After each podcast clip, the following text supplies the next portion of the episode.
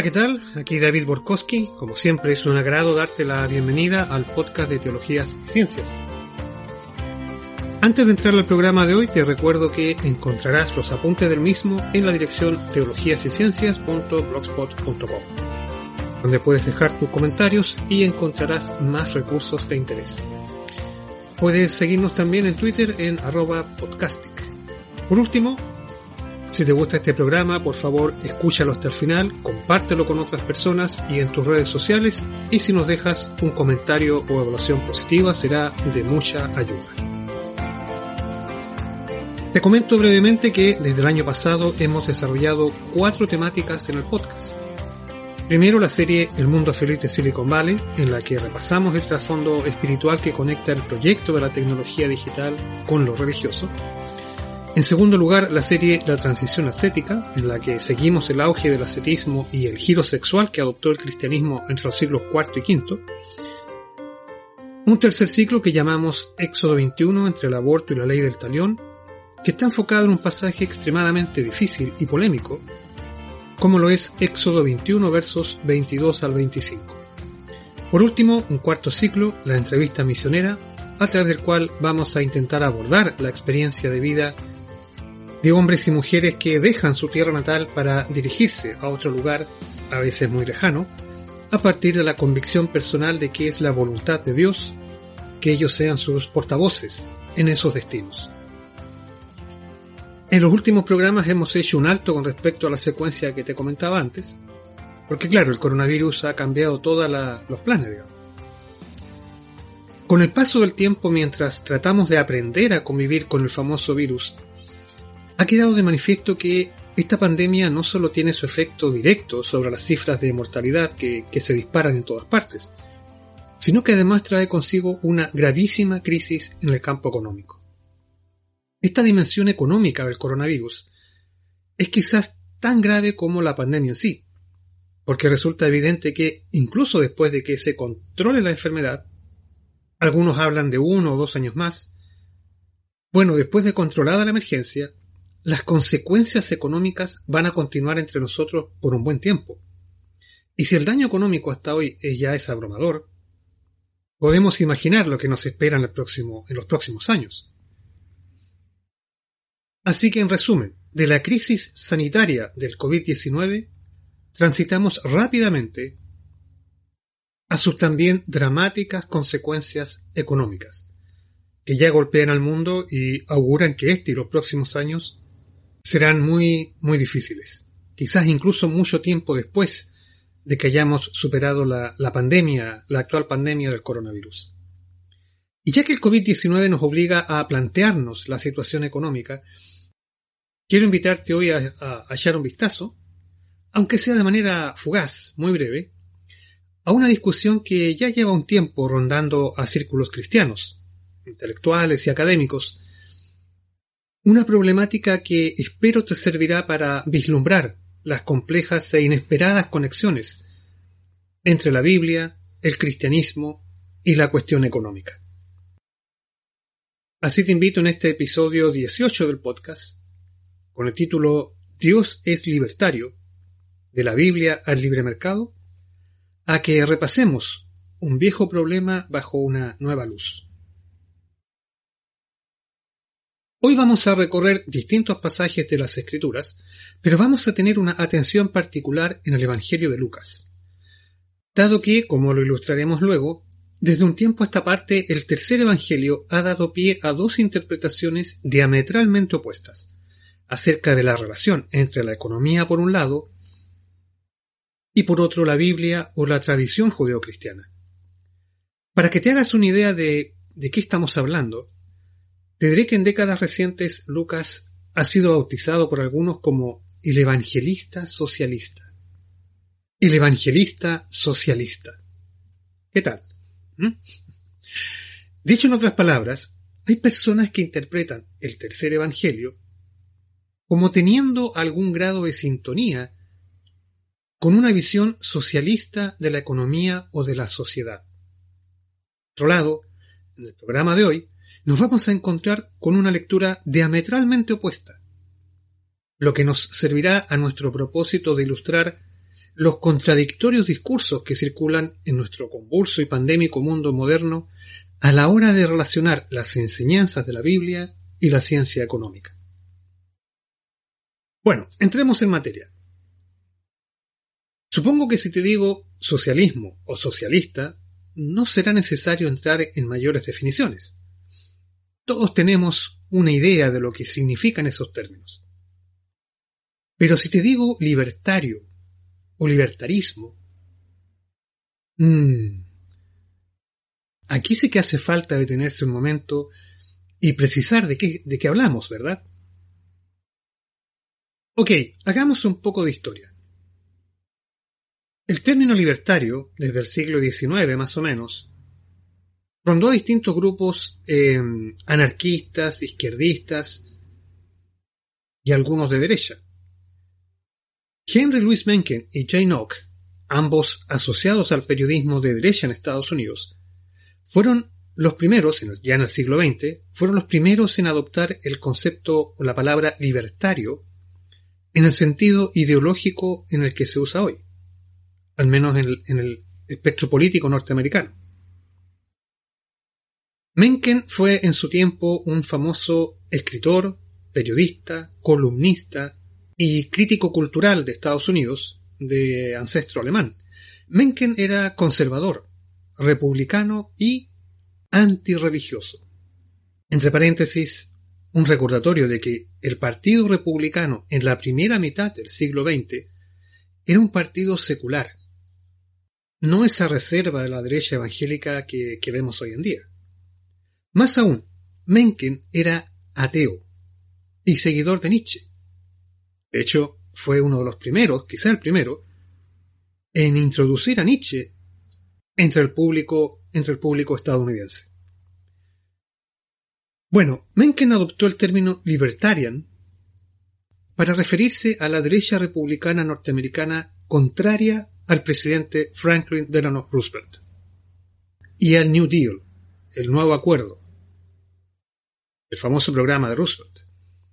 Para más detalles te invito a escuchar el episodio 7 del podcast Héroes Randianos, porque en ese episodio eh, vimos con un poco más de detalle toda, toda esta secuencia.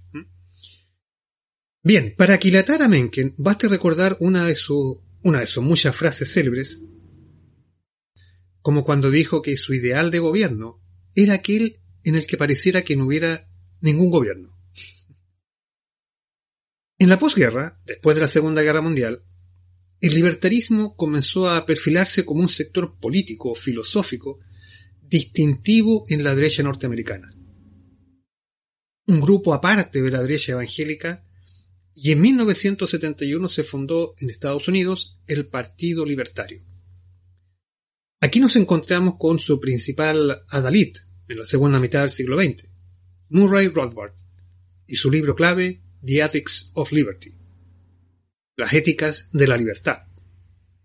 Si pudiéramos resumirlo al máximo, los libertarios al estilo Rothbard creen en la teoría del libre mercado y en lo que, bueno, algunos calificarían como una derivada radical, rechazan la existencia del Estado por considerar que el Estado atenta y se opone a la existencia del libre mercado. Rothbard es un anarquista que cree firmemente que la existencia del Estado es inmoral. De aquí que a los libertarios se les conozca también como anarcocapitalistas.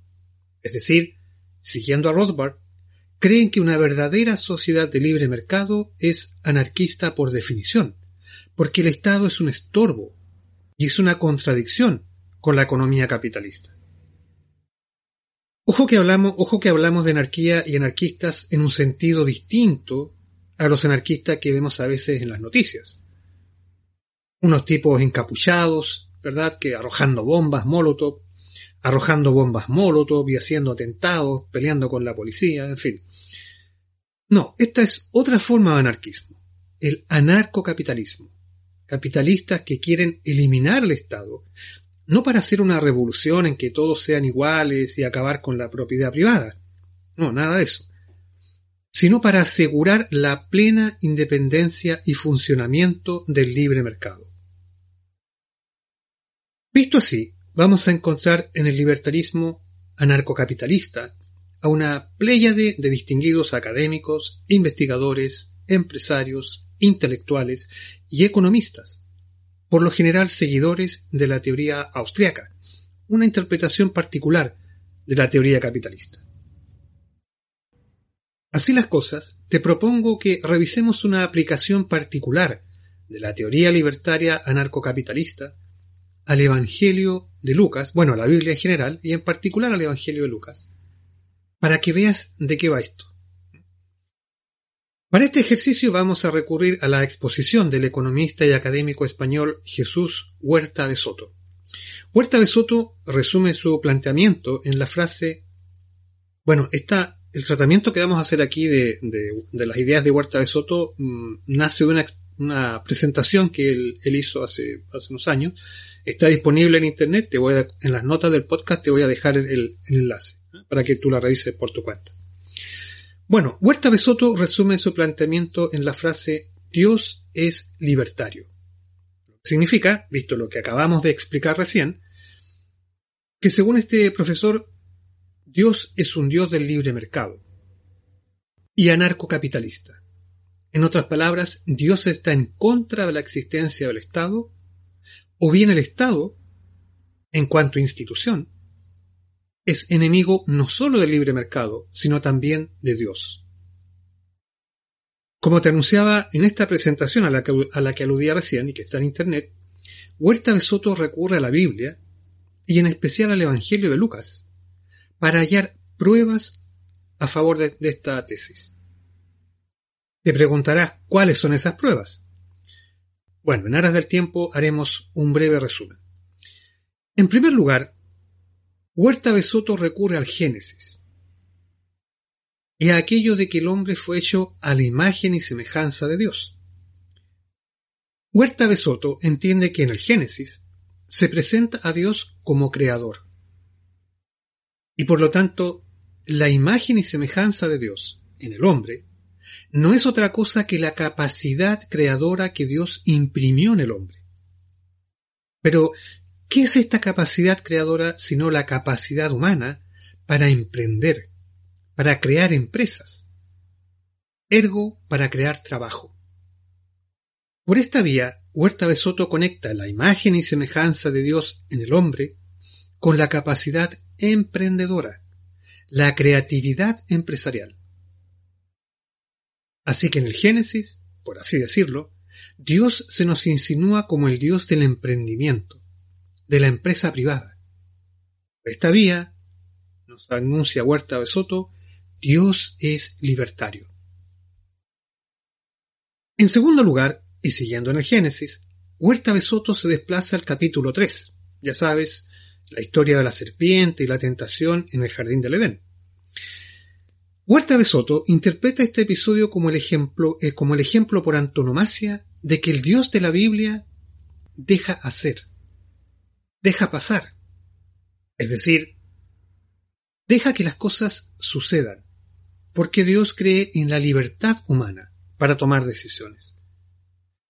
Pero no olvides que nuestro invitado es un economista y dejar hacer, en economía, se traduce como laissez-faire, laissez-passer. El célebre principio de no interferencia en los mercados.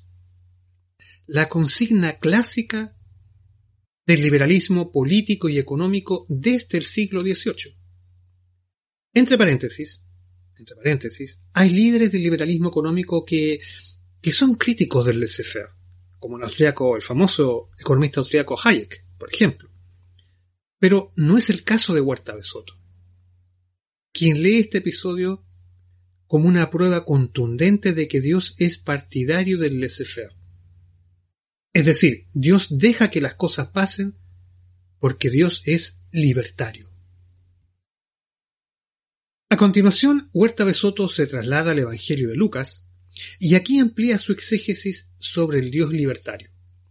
En Lucas capítulo 9, versos 52 al 56, leemos que los discípulos son rechazados por los samaritanos. Y entonces Juan y Jacobo, los famosos hermanos, ¿cierto?, le preguntan a Jesús si quiere mandar fuego del cielo para consumir a los blasfemos. Petición que Jesús rechaza de plano y prefiere seguir su camino de largo. Otra vez, Huerta de Soto encuentra aquí al Dios que deja hacer, que se somete a la libre decisión de las personas, aunque esas decisiones le sean contrarias, como en este caso, porque Dios no quiere coaccionar a las personas, porque Dios es libertario. Luego, Huerta de Soto salta al Evangelio de Juan, Juan capítulo 6, versos 14 al 15. Jesús, te cuento la, escena, Jesús acababa de alimentar a más de cinco mil personas con solo unos, unos panes y unos peces, y como resultado de esta portentosa señal, un grupo de la multitud quiso proclamarle rey. Ante lo cual, dice el evangelista, Jesús volvió a retirarse al monte, al monte el solo. Para Huerta de Soto, esta es otra demostración de que el Señor no está dispuesto a regalarle una vida fácil a la gente. O dicho en términos económicos actuales, Jesús está en contra de un estado de bienestar. Así que, otra vez, Dios se manifiesta como un Dios libertario. En quinto lugar, nuestro profesor apela a Mateo del capítulo 17, versos 24 al 27. Cena se describe así. Cuando llegaron a Capernaum, vinieron a Pedro los que cobraban las dos dracmas, y le dijeron, ¿Vuestro maestro no paga las dos dracmas? Él dijo, sí. Y al entrar en casa, Jesús le habló primero diciendo, ¿Qué te parece, Simón? Los reyes de la tierra ¿De quiénes cobran los tributos o los impuestos? ¿De sus hijos o de los extraños? Pedro le respondió, de los extraños. Jesús le dijo, luego los hijos están exentos. Sin embargo, para no ofenderles, ve al mar y echa el anzuelo, y el primer, el primer pez que saques, tómalo, y al abrirle la boca hallarás un estatero. Tómalo y dáselo por mí y por ti. Para Huerta de Soto, este relato de Mateo es una demostración contundente de que Jesús no pagaba impuestos. Y esta fue la única excepción en toda su vida. Si debemos seguir el ejemplo de Jesús, entonces no debemos pagar impuestos. Por si no estás al tanto de la visión libertaria con respecto al tema de los impuestos, Déjame contarte algo relativo a, una de las, a uno de los referentes de los libertarios estadounidenses, aunque ella misma no era libertaria, y me refiero a Ayn Rand, polémica escritora de la que hablamos más en extenso en el episodio 7 eh, del podcast Héroes Randianos, que ya te comenté un poco antes. Bueno, en el tema de los impuestos, Ayn Rand escribió un texto, Government Financing in a Free Society lo que podríamos traducir como el gobierno financiero en una sociedad libre.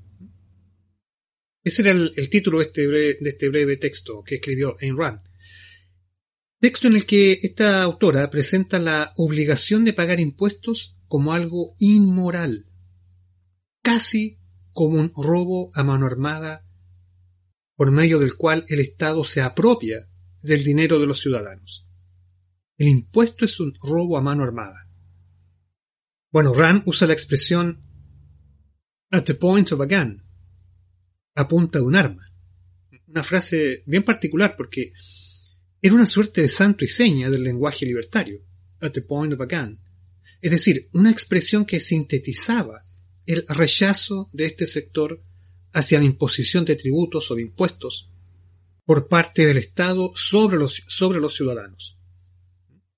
La misma expresión la emplea el economista austriaco Ludwig von Mises, que tuvo mucha sintonía ideológica con Rand, aunque no está claro cuál de los dos fue el primero en usar, en usar esta expresión. Bueno, esto, esto concuerda con lo que te dije antes, ¿verdad? Si, el Estado es un enemigo, el impuesto, bueno, el impuesto del Estado, claro, pasa ser también un, un asalto a mano armada. Así las cosas no te debiera sorprender si te cuento que para los empresarios estadounidenses las ideas de Ayn Rand y de von Mises eran música celestial. Obvio, ellos tampoco querían pagar impuestos.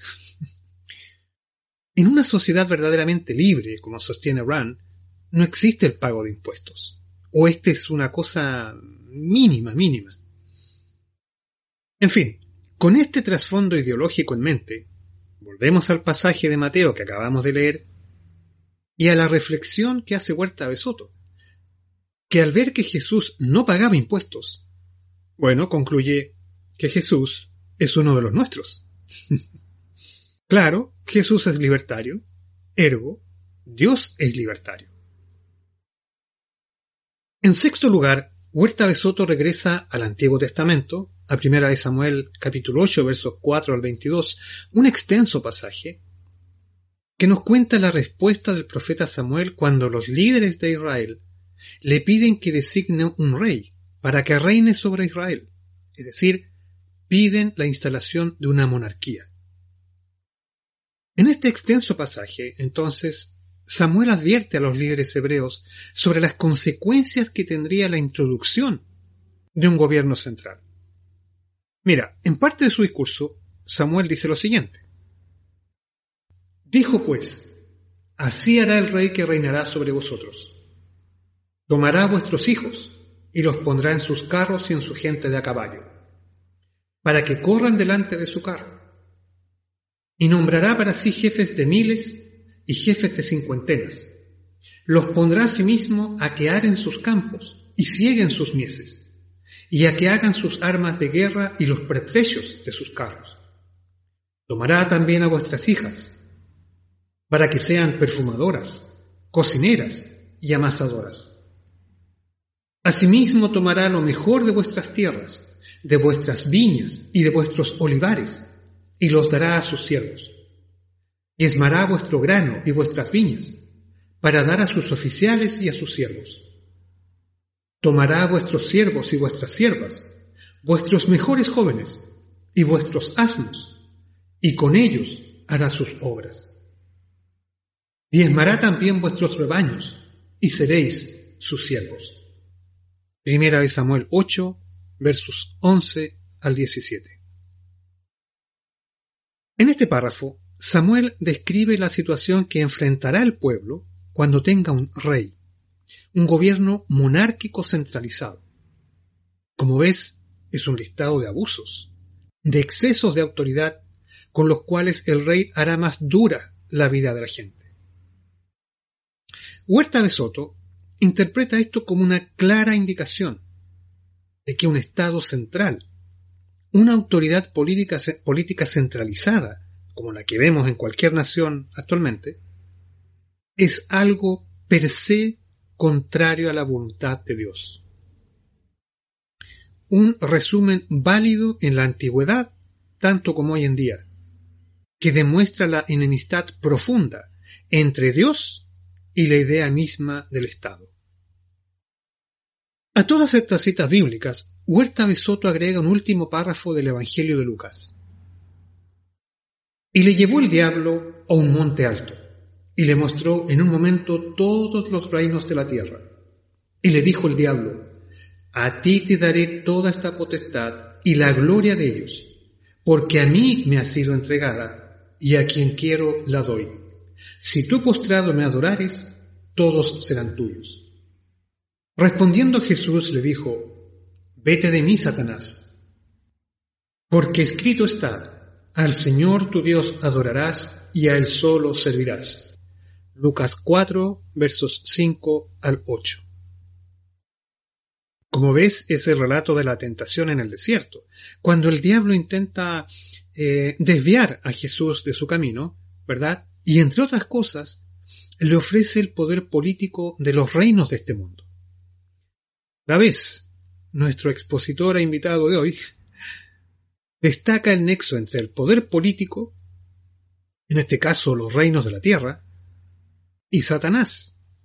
O para expresarlo en clave libertaria, en este pasaje del Evangelio se destaca la naturaleza maligna del Estado. No hay ninguna sorpresa, por lo tanto, en que Jesús rechace ser parte del Estado. Porque el Estado per se, por naturaleza, es enemigo de Dios.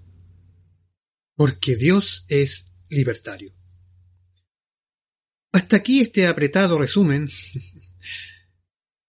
de la, de la exégesis que nos comparte Huerta de Soto para fundamentar su alegato de que Dios es libertario. Es decir, el Dios de la Biblia, tanto en el Antiguo como en el Nuevo Testamento, se nos manifiesta como el bien supremo, mientras que el Estado es una expresión de lo demoníaco, lo maligno, el mal. El Estado es el mal. Todo esto, por supuesto, redondea la tesis de este académico y economista en el sentido de que el Dios cristiano, el Dios de la Biblia, es un Dios del laissez-faire, del libre mercado, es un Dios anarcocapitalista, un Dios libertario. Como apuntamos antes, el tema que nos propone Huerta Besoto, bueno, tú lo acabas de, de escuchar, es muy amplio. El Estado, el anarquismo, los impuestos, son algunas de las materias que, bueno, por sí solas, cada una daría para un extenso tratamiento. Cuestión que, por consideraciones de tiempo, es imposible hacer aquí. Tempus fugit. Tempus fugit, decían los romanos. Pero además de los problemas de tiempo, permíteme, permíteme hacer una digresión conceptual. Y es que hay que tener presente que, que cuando queremos relacionar la economía de civilizaciones antiguas con los sistemas económicos de la actualidad, estamos entrando en el terreno de una polémica, una controversia, que lleva casi, casi un siglo en el mundo de la investigación social y económica, en la teoría económica y que hasta el día de hoy está marcado por la controversia o la discusión entre dos interpretaciones antagónicas, opuestas, primitivistas por un lado y los modernistas por otro. Para entender esta controversia, es importante saber primero en qué están de acuerdo ambos bandos. En que el comercio es la clave del desarrollo económico. En eso están de acuerdo. Ahora bien, para los modernistas, las diferencias con los antiguos, entre antiguos y modernos, no son cualitativas, sino cuantitativas. En otras palabras, el comercio jugaba un papel social, humano, económico, bastante parecido en la antigüedad al que tiene en el mundo moderno. Pero el problema de los antiguos fue que no alcanzó una cantidad, un volumen, ese comercio, un volumen lo suficientemente potente y significativo como para haber dado el salto hacia el desarrollo de un capitalismo al estilo moderno. En la vereda opuesta, bueno, eso dicen los modernistas, en la vereda opuesta, los primitivistas objetan que el problema es cualitativo, es decir, el intercambio de bienes en el mundo antiguo era de una naturaleza diferente a la del comercio actual. Por ejemplo, el intercambio de bienes incluía en la antigüedad incluía las donaciones o los beneficios, así como las redistribuciones o asignaciones, todas decisiones o intervenciones de, las autoridades. eran, intervenciones que podían, podían afectar a una ciudad, a una región o a un gremio, solo a partir de decisiones discrecionales de la autoridad e independientemente de lo que pudiéramos llamar consideraciones comerciales. Así que, según los primitivistas, el intercambio de bienes en la antigüedad era de una naturaleza muy diferente a lo que es el comercio actual, de donde es imposible comparar por este camino las economías antiguas y modernas. Sería como sumar peras con manzanas. Como si esto no fuera ya de por sí esta polémica, no fuera ya de por sí bastante compleja, habrá que tener en cuenta además que las evidencias que tenemos de la actividad comercial en la antigüedad y en especial de cuál haya sido el significado de ese comercio, bueno, es un asunto que todavía requiere mucha más investigación. El tema del comercio o intercambio de bienes en la antigüedad es un asunto del que sabemos aún muy poco. Bueno, la controversia entre primitivistas y modernistas es más compleja que lo que hemos dibujado acá, pero solo quiero ilustrar de manera muy somera la base de esa discusión en relación con un factor básico de la economía, como lo es el comercio. Mi propósito en este momento es que tengamos a la vista que no es tan sencillo, no es lineal tomar las economías de la antigüedad y compararlas con la del mundo actual. Puede resultar un ejercicio muy sugerente, pero a la vez es muy complicado. Bien, con estas complejidades y polémicas en mente, te quiero invitar a hacer una revisión crítica de las afirmaciones que te hemos presentado de Huerta Besoto. Y para ello vamos a recurrir a algunos textos de las escrituras que, mm, bueno, que no figuran entre las citas bíblicas que usa el profesor español. Por cierto, entre paréntesis te cuento que Huerta Besoto tampoco alude en su exposición a la controversia entre modernistas y primitivistas. Pero por el tenor de sus afirmaciones, uno podría deducir que el académico español debe contarse entre los modernistas. Ok, entremos en materia. Los pasajes que te voy a sugerir ahora los invocamos ya hace poco en el episodio 16 de la Biblia, la crisis ecológica. Así que si no has escuchado ese programa, te invito a que lo hagas porque te ayudará a complementar lo que vamos a decir a continuación. Los textos en cuestión son Éxodo 23, versos 10 al 11, Levítico 25, versos 1 al 7 y 8 al 55, y Deuteronomio 15, en especial versos 1 al 11. Seis años sembrarás tu tierra y recogerás su cosecha, mas el séptimo año la dejarás libre, para que coman los pobres de tu pueblo, y de lo que quedare comerán las bestias del campo Así harás con tu viña y con tu olivar. Éxodo 23, versos 10 y 11. Jehová habló a Moisés en el monte de Sinaí, diciendo, Habla a los hijos de Israel y diles, Cuando hayáis entrado en la tierra que yo os doy, la tierra guardará reposo para Jehová. Seis años sembrarás tu tierra, y seis años podrás tu viña y recogerás sus frutos. Pero el séptimo año la tierra tendrá descanso, reposo para Jehová. No sembrarás tu tierra, ni podarás tu viña. Lo que de suyo naciere en tu tierra segada, no lo segarás. Y las uvas de tu viñedo no vendimiarás. Año de reposo será para la tierra. Mas el descanso de la tierra te dará para comer a ti, a tu siervo, a tu sierva, a tu criado, y a tu extranjero que morare contigo, y a tu animal, y a la bestia que hubiera en tu tierra. Será todo el fruto de ella para comer. Levítico 25, versos 1 al 7. El resto de Levítico 25, los versos 8 al 55, se conocen comúnmente como la ley del jubileo, un concepto de la legislación del Pentateuco que se refiere a la remisión o el perdón de las deudas contraídas durante un ciclo económico de 49 años.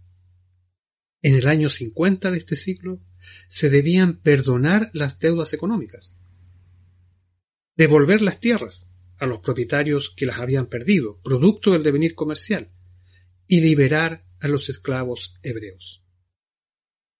Y contarás siete semanas de años, siete veces siete años, de modo que los días de las siete semanas de años vendrán a serte cuarenta y nueve años.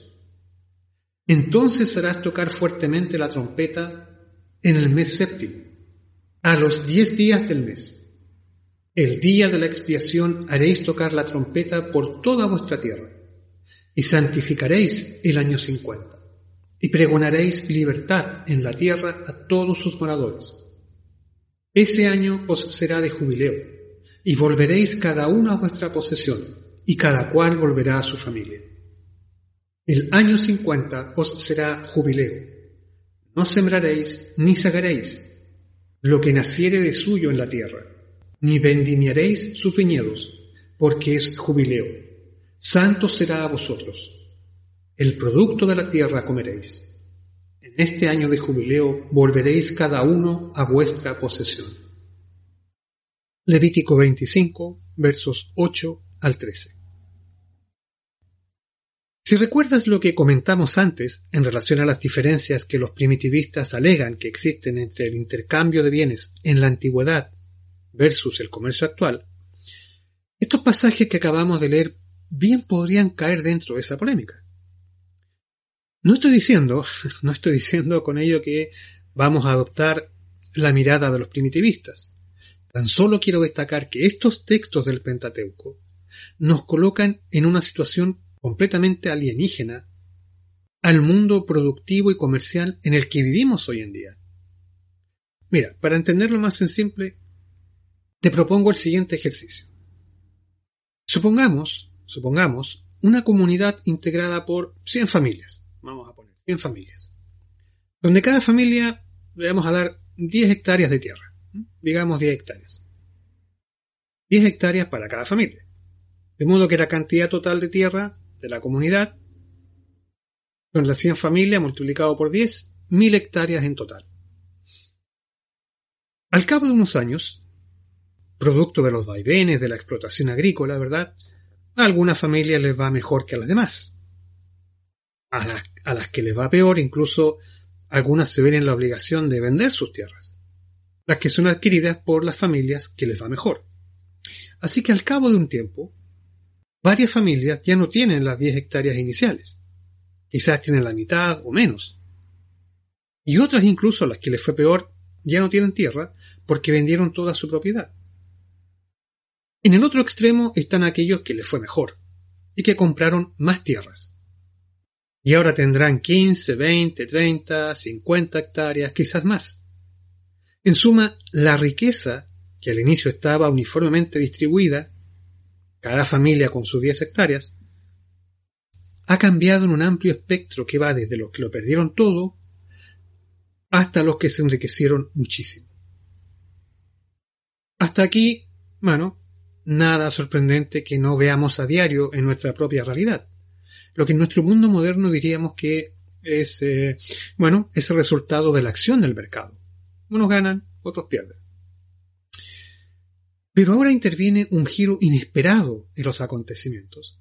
Y es que hay una norma en esta comunidad que establece que, transcurrido un periodo de 50 años, la situación vuelve al estado inicial. Es decir, cada familia vuelve a tener sus 10 hectáreas.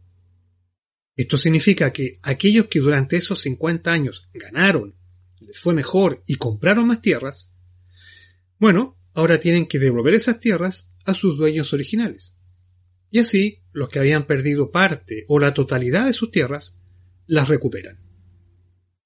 Es decir, vuelven a tener las 10 hectáreas iniciales con las que partimos este ejercicio.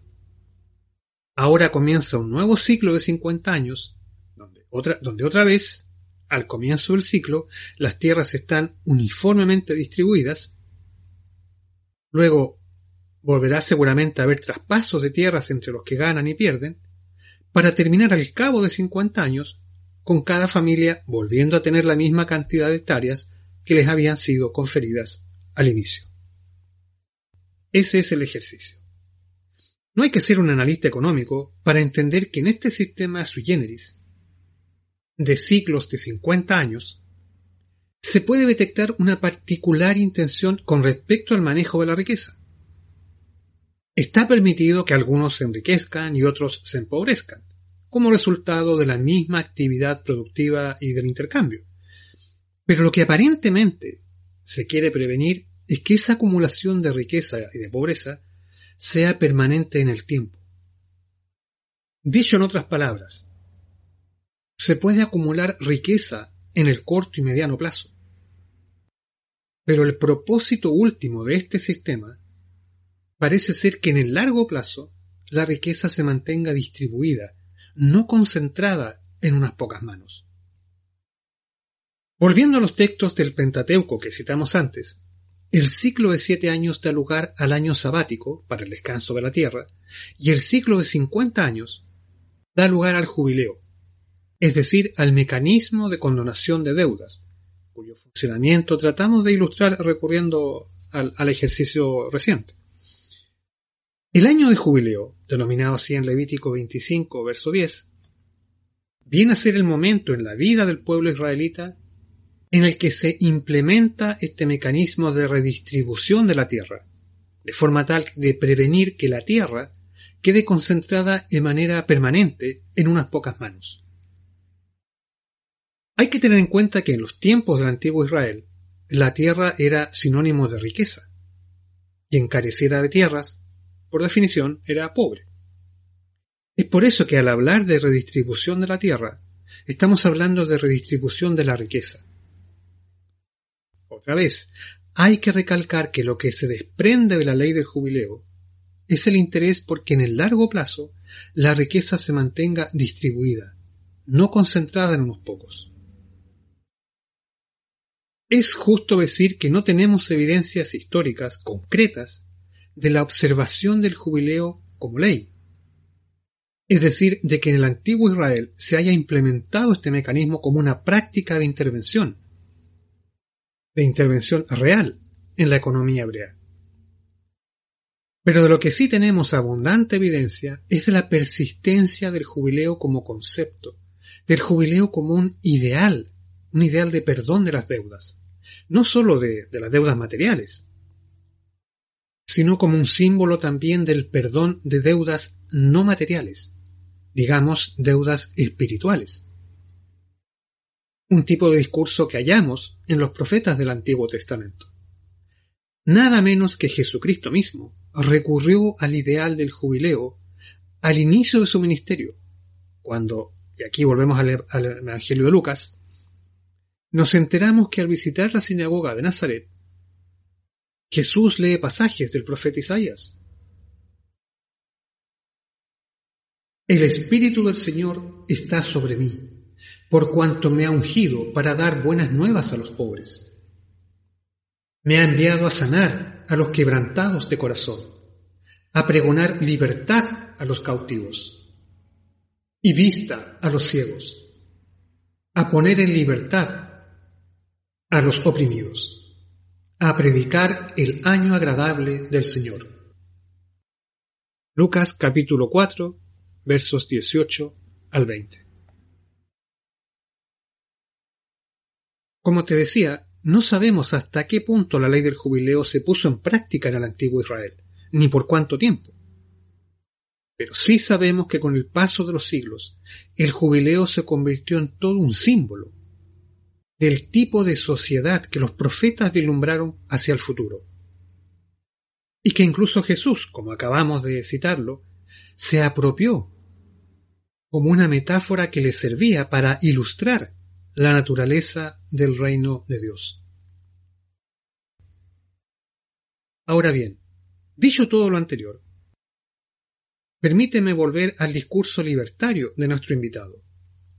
Si recordamos la exposición de Jesús Huerta de Soto, otro Jesús, Jesús Huerta de Soto, Dios es un Dios libertario, porque se nos revela en la Biblia como un Dios que respeta la libertad de las personas y que prefiere, dentro de ciertos márgenes, no intervenir en los asuntos humanos. Porque Dios respeta la libertad humana, aunque eso pueda dar lugar a la acción del pecado, Así lo ve Huerta de Soto.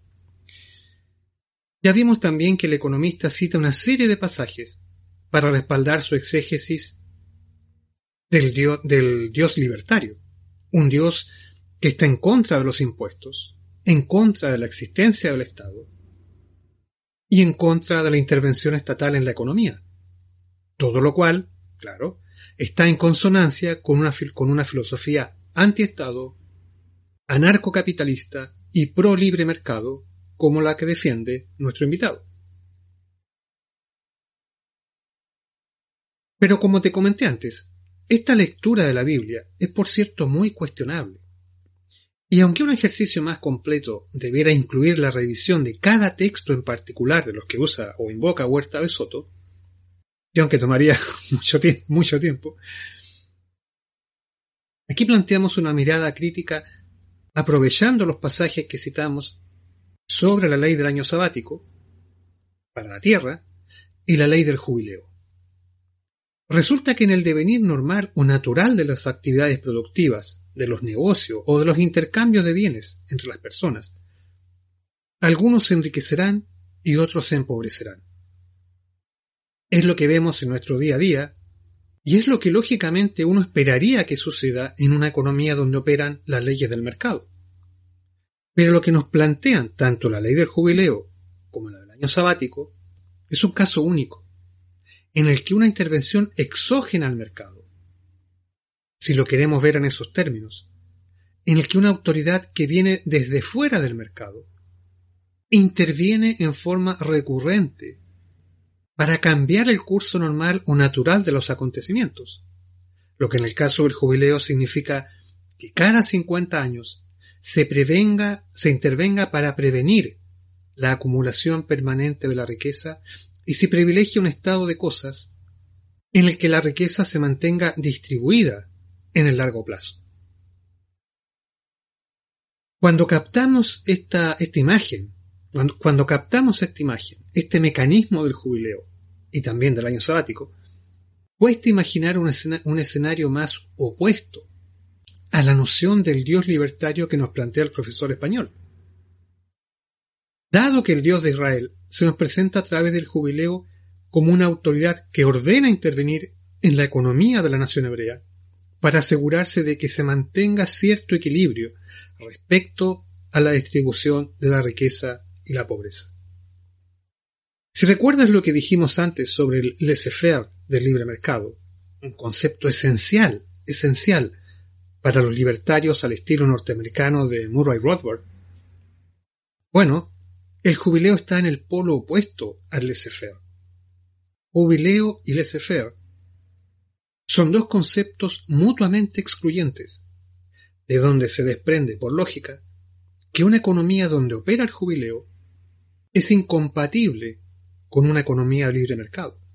Al menos el libre mercado en su estado químicamente puro, al que aspiran los libertarios como ideal filosófico y material. Ok, es cierto que aún quedan por responder varios otros asuntos y exégesis propuestos por, o, propuestos por la exégesis de Huerta de Soto. Pero escogí estos textos y en particular el caso del jubileo para ir al corazón de esta controversia con el ánimo de demostrar que la afirmación de nuestro invitado, esto es, que el Dios de la Biblia es un Dios libertario, es insostenible a la luz de las leyes que se promulgaron en el Pentateuco. Y reitero que aun cuando no sabemos si o hasta qué punto se practicó el jubileo en el antiguo Israel, incluso en el espíritu de la ley, el jubileo sigue estando en una vereda opuesta, en oposición al laissez-faire del libre mercado. Bien, descartamos así la interpretación libertaria, pero ¿significa esto que debemos aceptar la lectura opuesta a los libertarios? ¿Recuerdas lo que te dije al principio de este episodio de que Lucas también es conocido como el evangelista socialista? La idea de que el jubileo es una intervención en el curso normal o natural de los acontecimientos con el propósito de evitar la acumulación excesiva de riqueza y acudir así en ayuda de los endeudados, léase los empobrecidos, bueno, esa es una lectura íntimamente asociada al jubileo. Como vimos que incluso Jesús rescata esta interpretación profética del jubileo, y como Lucas presenta a los ricos en su Evangelio casi siempre bajo un tenor oscuro y maligno, no es difícil entender eso del evangelista socialista. Recordamos además lo que vimos recién, que el propósito aparente de la ley del jubileo era evitar la acumulación permanente de riqueza en unas pocas manos y cautelar así que la riqueza se mantuviera distribuida entre la población.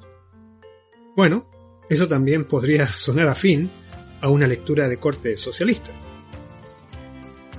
Pero llegado a este punto, déjame adelantar que, en lo personal, me parece muy difícil, por no decir imposible, sostener la variante o interpretación socialista de esta historia.